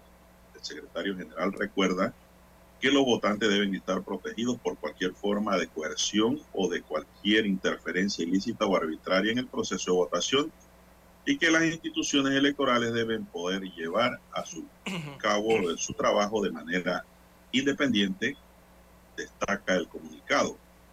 La Corte Constitucional de Guatemala, que ha estado frenando los intentos de la Fiscalía, reiteró este viernes que la segunda vuelta electoral programada para agosto debe llevarse a cabo con los candidatos Torres y Arevalo de León. Arevalo de León consiguió avanzar al balotaje después de obtener sorpresivamente el segundo lugar en los comicios del pasado 25 de junio, por detrás de la ex primera dama, mientras las encuestas lo colocaban en un séptimo a octavo lugar, don César. Por eso no creo en encuestas. ¿Te das cuenta? Esas son las encuestas de allá, don Juan de Dios, de ese país. Yo no creo en encuestas. Bien, las 6:56 minutos eh, de la mañana en todo el territorio nacional. Al menos 15 muertos y 19 desaparecidos tras un naufragio en la región de Indonesia. Destacan los reportes desde Asia que al menos 15 personas perdieron la vida y 19 permanecen desaparecidas a raíz de un naufragio de un barco de pasajeros, esto al sur de las islas Celebes, esto en la región central del archipiélago indonesio. Eh, esto es lo que informan eh, este lunes las autoridades. Destacan que el navío cargado con unas 40 personas se hundió alrededor de la pasada medianoche por causas que aún se desconocen y mientras realizaba una ruta entre dos poblaciones de las provincias de Celebes, esto en la parte sur oriental. Bueno, en estos momentos los equipos de emergencia eh, destacan que han logrado rescatar con vida por lo menos a seis personas, mientras han desplegado un operativo en la zona en búsqueda de otros posibles supervivientes. Esto según apunta o apuntó a los medios eh, un funcionario de nombre Muhammad Arafat, que es el director regional de la Agencia Nacional de Operaciones de Rescates, en sus siglas allá, eh, Basamas. Esto ocurrió en Indonesia eh, en las últimas horas. 6.57 minutos de la mañana en todo el territorio nacional. ¿Qué más tenemos, don Juan de Dios? Bueno, finalmente al menos cinco reos fallecieron y otros 11 resultaron heridos en enfrentamientos entre personas privadas de la libertad en una cárcel de la provincia costera de Guayas, sureste, confirmó este domingo el Servicio Nacional de Atención Integral a Personas Adultas Privadas de Libertad y Adolescentes infractores. Esto ocurrió en Ecuador, tras los enfrentamientos entre grupos de delincuencia organizada ocurridos la tarde del sábado y este domingo en el Centro de, Privación de la Libertad, Guaya número uno. El centro indicó que se activó el Comité de Seguridad en Crisis en el puesto de mando unificado. Resultado, al menos cinco fallecidos y once heridos en enfrentamiento. Bien, son las 6.58 minutos, amigos y amigas. 6.58 minutos. ¿Qué más tenemos, don César? Bueno, vamos a retornar inmediatamente al plano local antes de ir a Washington. Y una joven, don César, eh, ayer fue asesinada a golpes por su pareja, un hombre con historial de violencia intrafamiliar en la barriada eh, La Paz, en el distrito de Arraiján. Mire dónde ocurre esto, en La Paz un hombre mata a su chica de 17 años. Vecinos de la víctima indicaron que la pareja sostuvo una discusión en medio de la calle, la cual luego pasó a golpes. La mujer llevó la peor parte. Los residentes, cuando vieron a la muchacha golpeada en el piso, la llevaron a su casa, pero posteriormente fue hallada sin vida allí. El presunto asesino había sido denunciado por violencia intrafamiliar por su anterior pareja por lo cual se mantenía cumpliendo una medida cautelar de notificación periódica. Bueno, César, que le caiga todo el peso de la ley por este delito de femicidio, César. 30 años debe caerle. Bien, amigos y amigas, vamos a Washington y regresamos con más del plano nacional. Noticiero Omega Estéreo. El satélite indica que es momento de nuestra conexión. Desde Washington vía satélite y para Omega Estéreo de Panamá, buenos días América. Buenos días América, vía satélite desde Washington.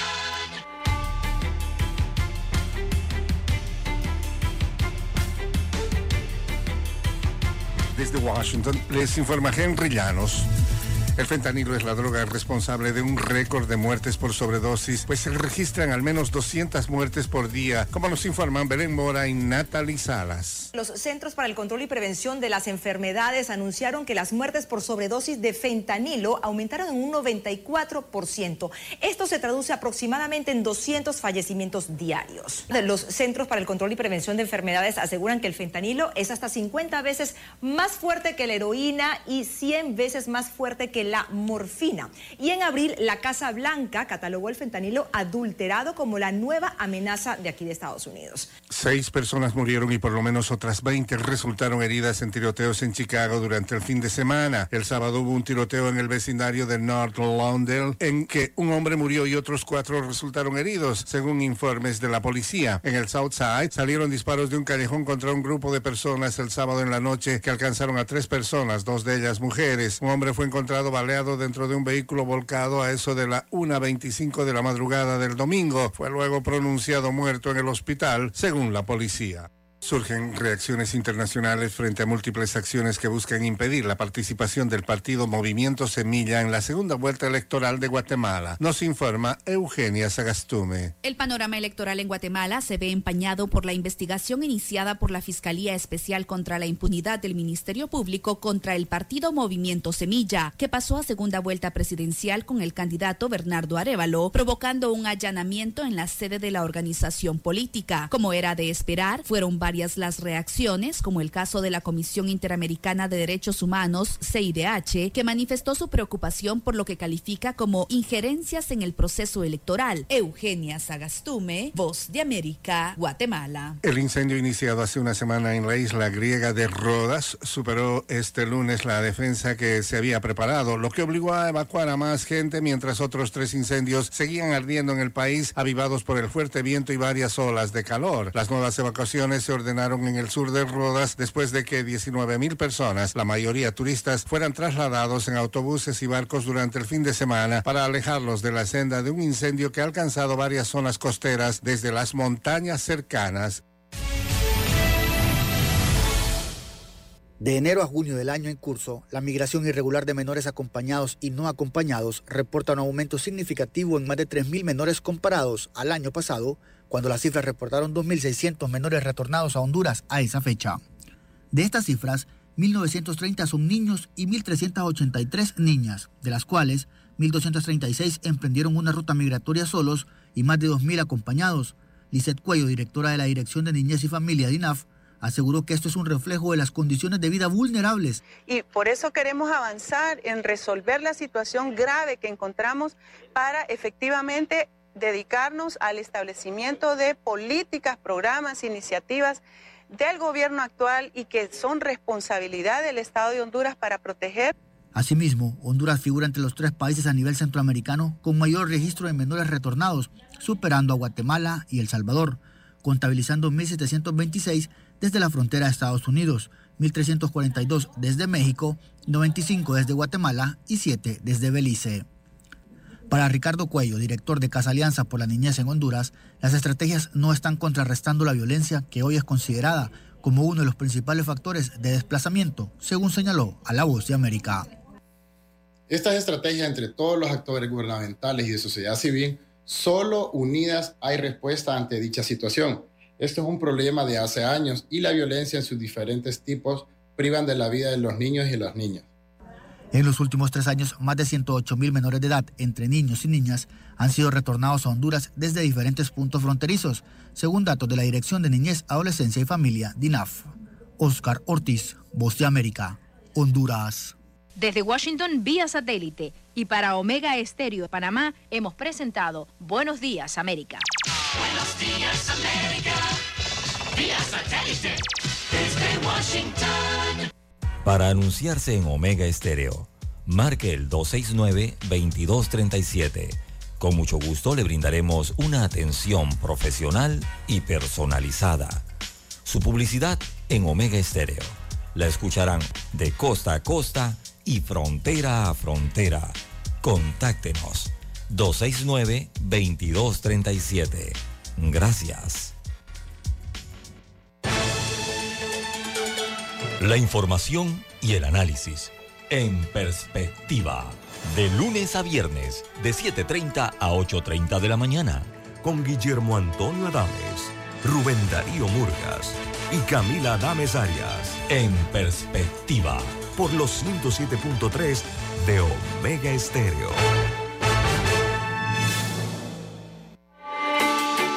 Noticiero Omega Estéreo.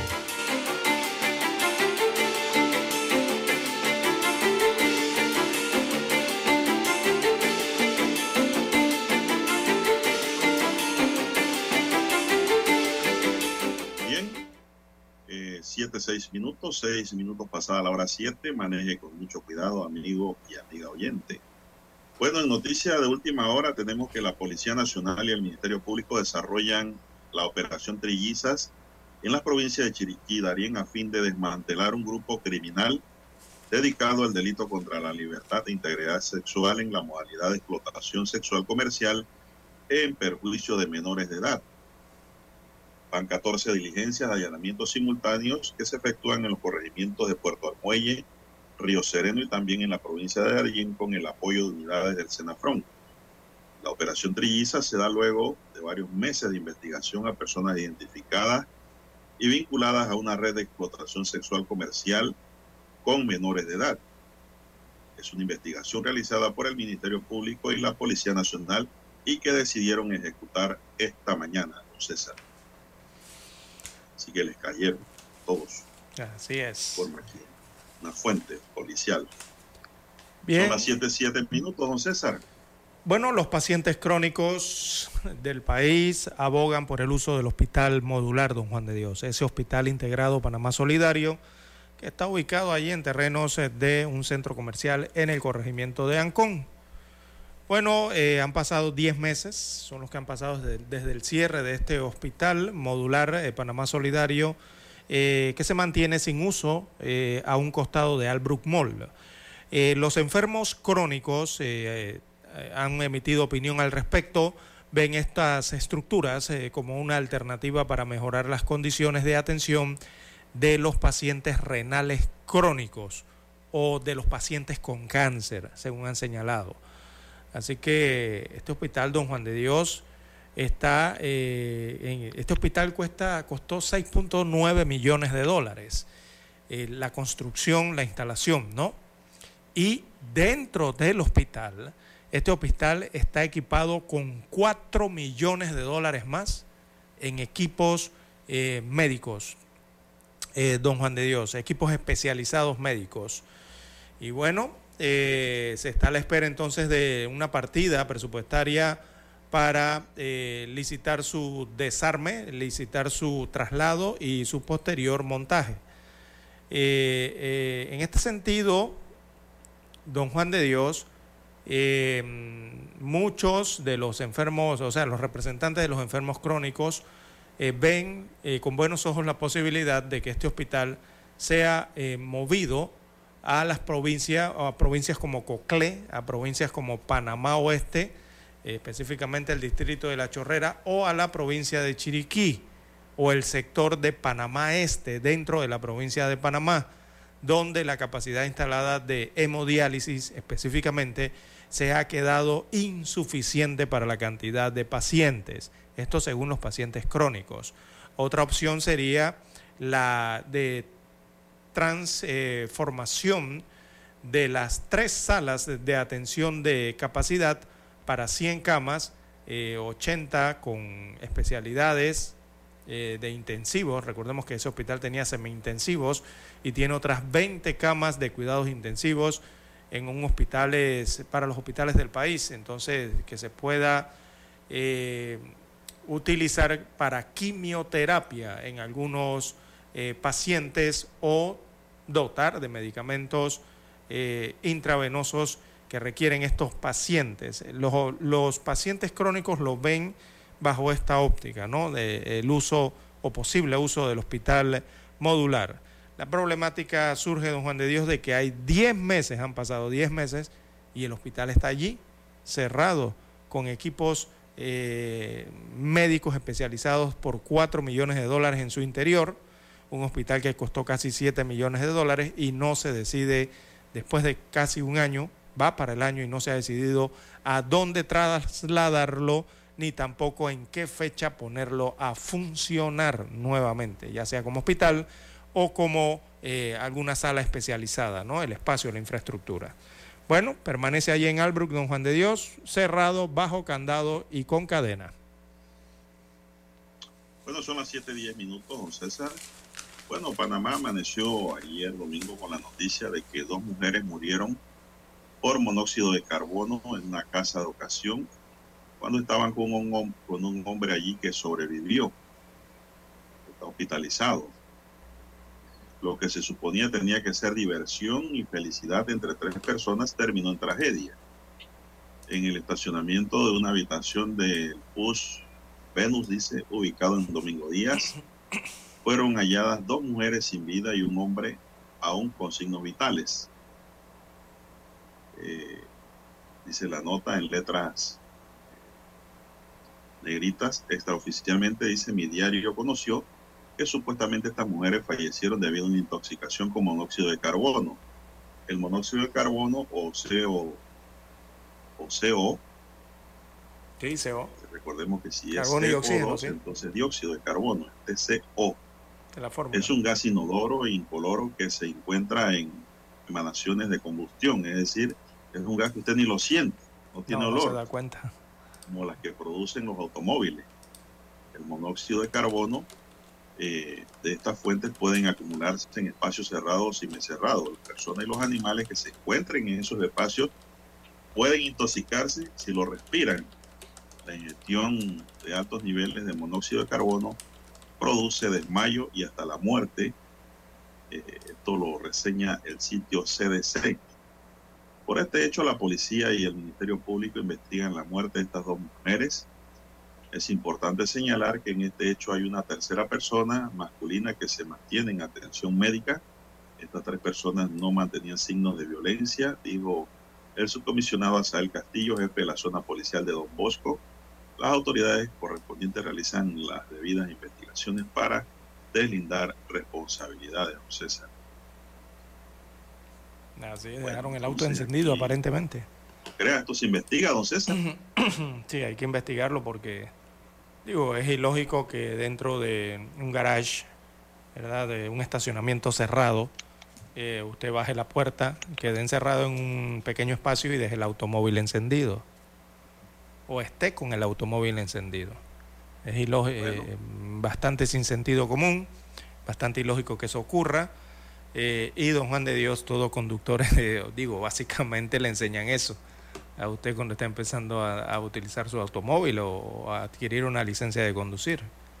Eh, pero bueno, eh, las investigaciones dirán realmente qué ocurrió en esa casa de citas donde mueren estas dos mujeres en el corregimiento de Mañanitas. Dos mujeres y un hombre, bueno, el hombre está en un hospital, lograron encontrarlo y está en un hospital, ¿no? Eh, después de haber dejado el auto encendido en esa casa de citas. Bueno, don César, hay tantos factores que inciden en esas cosas que uno no puede determinar con precisión por qué quedó el carro con el motor prendido, ¿no? Encendido. Eh, si no tenía motor de arranque. ¿Qué pasó? No tenía motor de arranque, ¿será? A lo mejor se le olvida al conductor apagar el motor. ¿No? También. Dos, si el carro tiene la batería baja o descargada, eh, no va a apagar ese motor allá adentro, porque después no le arranca el carro. Digo, tantas cosas y preguntas que hay que investigar, ¿no? Y saber allí, pero indudablemente que esta no ha sido una muerte, don César, dolosa. Aquí no había intención, pienso yo, esto. Esto fue una muerte accidental, lo que ha ocurrido allá adentro. Bueno, lamentable porque se tratan de dos vidas humanas, don César. Pero estaban en el automóvil. por un descuido. no, dicen que... estaban boca abajo en el piso, pero yo no sé si fue que se mm. cayeron o se salieron del carro. No explica la noticia en qué parte del local. Bien, don César, eh, vamos a una pausa, pues a la última pausa y regresamos, don Dani. Noticiero Omega Estéreo. A esta hora establecemos contacto vía satélite desde Washington. Gracias a Banco Aliado. 30 años. ¿Qué quieres crear? La emergencia sanitaria provocada por la pandemia del COVID-19 interrumpió las campañas de inmunización en todo el mundo, causando retrasos en la cobertura de vacunación. A la fecha, los datos de la Organización Mundial de la Salud muestran que en 2022 las vacunas básicas alcanzaron a 4 millones de niños más que en el año anterior. Sin embargo, pese a esta mejora, más de 20 millones de niños no recibieron una o más inoculaciones de rutina, un número aún mayor que los 18 millones de menores que no tenían su pauta completa en 2019 antes de las interrupciones causadas por la pandemia. La OMS y el Fondo de las Naciones Unidas para la Infancia, UNICEF, destacaron que los niños sin vacunación viven mayormente en países de renta baja, lo que los ubica en grave riesgo de brotes de enfermedades prevenibles. Ambas organizaciones están promoviendo una campaña de vacunación y el director de la OMS, Tedros Adhanos Ghebreyesus, explicó: Nuestro objetivo es alcanzar a los millones de niños que se perdieron dieron las vacunas que salvan vidas durante la pandemia, como las vacunas contra la neumonía, el sarampión y el VPH. Nuestro objetivo es restaurar el progreso de inmunización perdido y al menos retornar a los niveles previos a la pandemia. De los 73 países que registraron disminuciones sustanciales en la cobertura durante la pandemia, 15 se recuperaron a niveles previos a la emergencia, 24 están en camino a la recuperación y 34 se han estancado o han continuado disminuyendo. Los organismos que los países con una cobertura de inmunización constante y sostenida en los años anteriores a la pandemia han podido estabilizar mejor los servicios de vacunación que las regiones que sufrieron caídas prolongadas como América Latina y el Caribe. Sala de redacción, Voz de América. En Banco Aliado creamos oportunidades. Genera un 3% de interés con tu cuenta Más Plus. Banco Aliado, tu aliado en todo momento. Visítanos en nuestra página web bancoaliado.com y síguenos en nuestras redes sociales como arroba Banco Aliado. Banco Aliado, 30 años. ¿Tú qué quieres crear? El reportaje internacional llegó a ustedes gracias a Banco Aliado. 30 años ¿Qué quieres crear? Omega Estéreo, 24 horas en FM Estéreo. La información y el análisis en perspectiva. De lunes a viernes, de 7.30 a 8.30 de la mañana. Con Guillermo Antonio Adames, Rubén Darío Murgas y Camila Adames Arias. En perspectiva por los 107.3 de Omega Estéreo. Noticiero Omega Estéreo.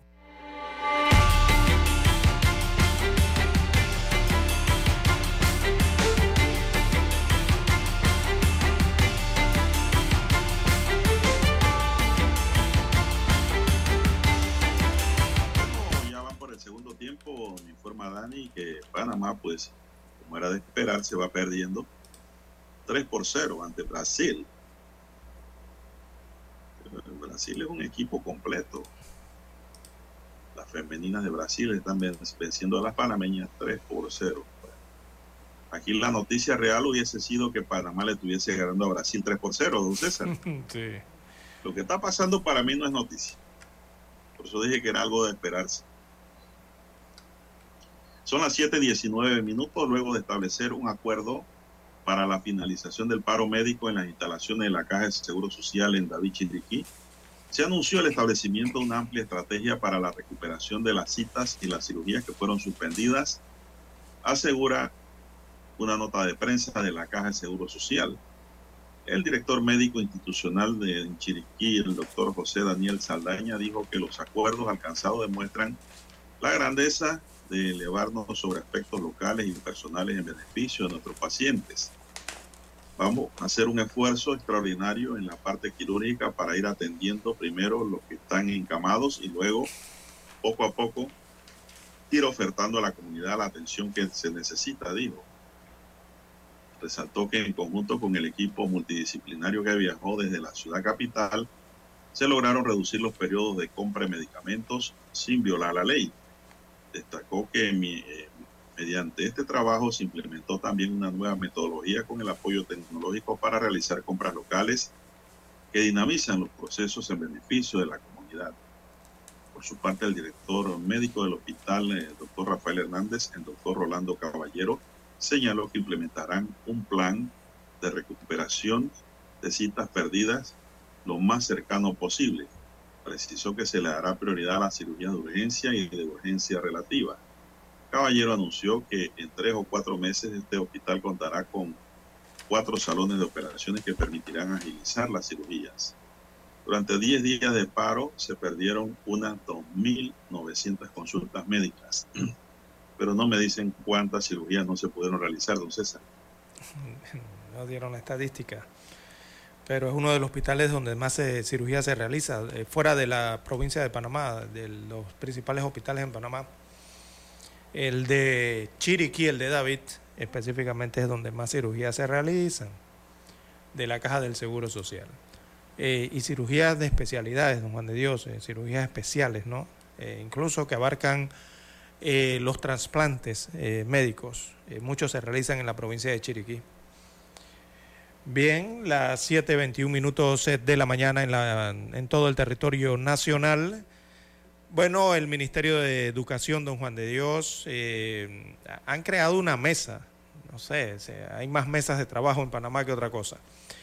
Bueno, esta es una nueva mesa para agilizar las obras pendientes en las escuelas. Esto es el, diario ¿no? de, de todos los años, el pan nuestro de todos los años, las escuelas sin terminar. Bueno, tras las reiteradas quejas eh, de las malas condiciones de los centros educativos, el Ministerio de Educación y la Asociación de eh, la Asociación Nacional de Directivos de Escuelas Oficiales de Panamá, esa es la ANDEOP, esta no la conocía, bueno, es una nueva asociación. Eh, en una reciente reunión, entonces acordaron poner en marcha estrategias para agilizar respuestas a las obras escolares. El primer paso administrativo es crear una mesa de trabajo, nuevamente, integrada por la Dirección de eh, Contrataciones Públicas y la Contraloría General de la República para abordar el tema de las contrataciones públicas y el Fondo de Equidad y Calidad de la Educación FESE. Durante el encuentro, la ministra de Educación, eh, Maruja Gorday de Villalobos, indicó que se recibió la primera partida del FESE del año 2023 bueno, esa partida del FESE, la primera de este año, es de 10 millones de dólares. Añadió que quedaron pendientes 9 millones eh, cuyo desembolso está previsto realizarse mañana 25 de julio, lo que suma un total de 19 millones eh, de dólares. Eh, el acuerdo también entonces garantiza eh, revisar el estatus del personal administrativo nombrado y que no cumple eh, con sus funciones. Mire usted cómo anda esto en el Ministerio de Educación. A través de la Dirección Nacional de Recursos Humanos se dará respuesta a, los, a esos casos eh, presentados en conjunto con las direcciones regionales en el caso de desvinculación por faltas administrativas, eh, reportes y evidencia de sanciones documentadas en las regiones, se, evitarán entonces traslados a otros centros educativos. le están diciendo que los van a desvincular del Ministerio de Educación a los que hayan cometido estas fallas. Eh, la reunión eh, surgió luego de protestas realizadas el pasado viernes eh, por directivos eh, de escuelas eh, de sede o de las sedes del Ministerio de Educación en Cárdenas, corregimiento de Ancón. Allá hubo un protesta por parte de escuelas que fueron hasta la sede central del Meduca en Cárdenas. Bueno, otra mesa más, don Juan de Dios, para tratar de solucionar estas problemáticas que tiene el Ministerio de Educación, principalmente con la infraestructura no terminada o no reparada de las escuelas a nivel nacional. Ahí es que agilizar y gestionar los proyectos, don Juan de Dios, porque si no utilizan la partida, mire lo que dijo la ministra, que le acaban de desembolsar 10 millones del primer trimestre y que 9 millones más se lo van a desembolsar mañana, o sea, 19 millones en total eh, del FESE en el primer trimestre. Si eso no lo utilizan, don Juan de Dios, usted sabe lo que pasa con esa plata cuando no la ejecutan, o no hay proyectos, o no los licitan, eh, o no los ejecutan realmente. ¿Qué pasa con toda esa plata? Que bueno, alguien se fija en el presupuesto de don Juan de Dios, eh, quien no ha usado sus recursos y simplemente los trasladan eh, a otras instituciones o, o a otras necesidades. Así que lo mejor es ejecutar los presupuestos de don Juan de Dios. Bueno, don César, este fin de semana en Panamá se estrenó la película Barbie comentaba con don César, eh, perdón, con Roberto, de que esa película fue bien mercadeada. Yo no sé, Dani, qué opinión le merece, porque Dani es un estudioso del cine. Que todo el mundo andaba en Panamá el sábado, don César, vestido de rosado. ¿Te andaba de rosado, don Juan de Dios también? Hasta hombres andaban de rosado, mm. con suerte rosado. Y es que, pues, ese es el mercadeo, eso es lo que hacen los medios de comunicación, don César, cuando algo es bien mercadeado sin embargo, las autoridades de la provincia de Punjab, en el este de Pakistán, suspendieron la proyección de la película Barbie en sus cines por incluir contenidos cuestionables y ordenaron que fuese revisada por un comité de la Junta de Censura, informó la agencia EFE.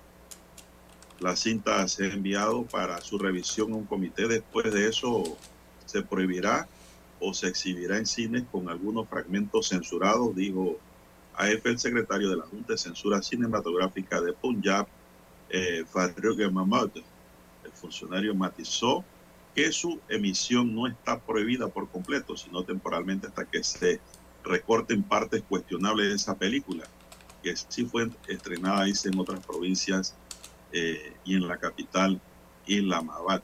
César. Bueno, la verdad es que la película no es para niños, César. No, ya no la es para jóvenes no, no es recomendable para niños. Llevar niños chiquitos allá de 5, 6, 7, 8, 9, 10 años a ver esa película, yo, no, yo también no la veo para esa edad razonable que los niños estén viendo eso. Eso es para niños con una mente más madura. Para jóvenes sobre todo. Bueno, don Juan de Dios. Se acabó el tiempo. Se acabó el tiempo. Hay tiempo para más. Daniel Araúz Pinto nos acompañó en el tablero de controles.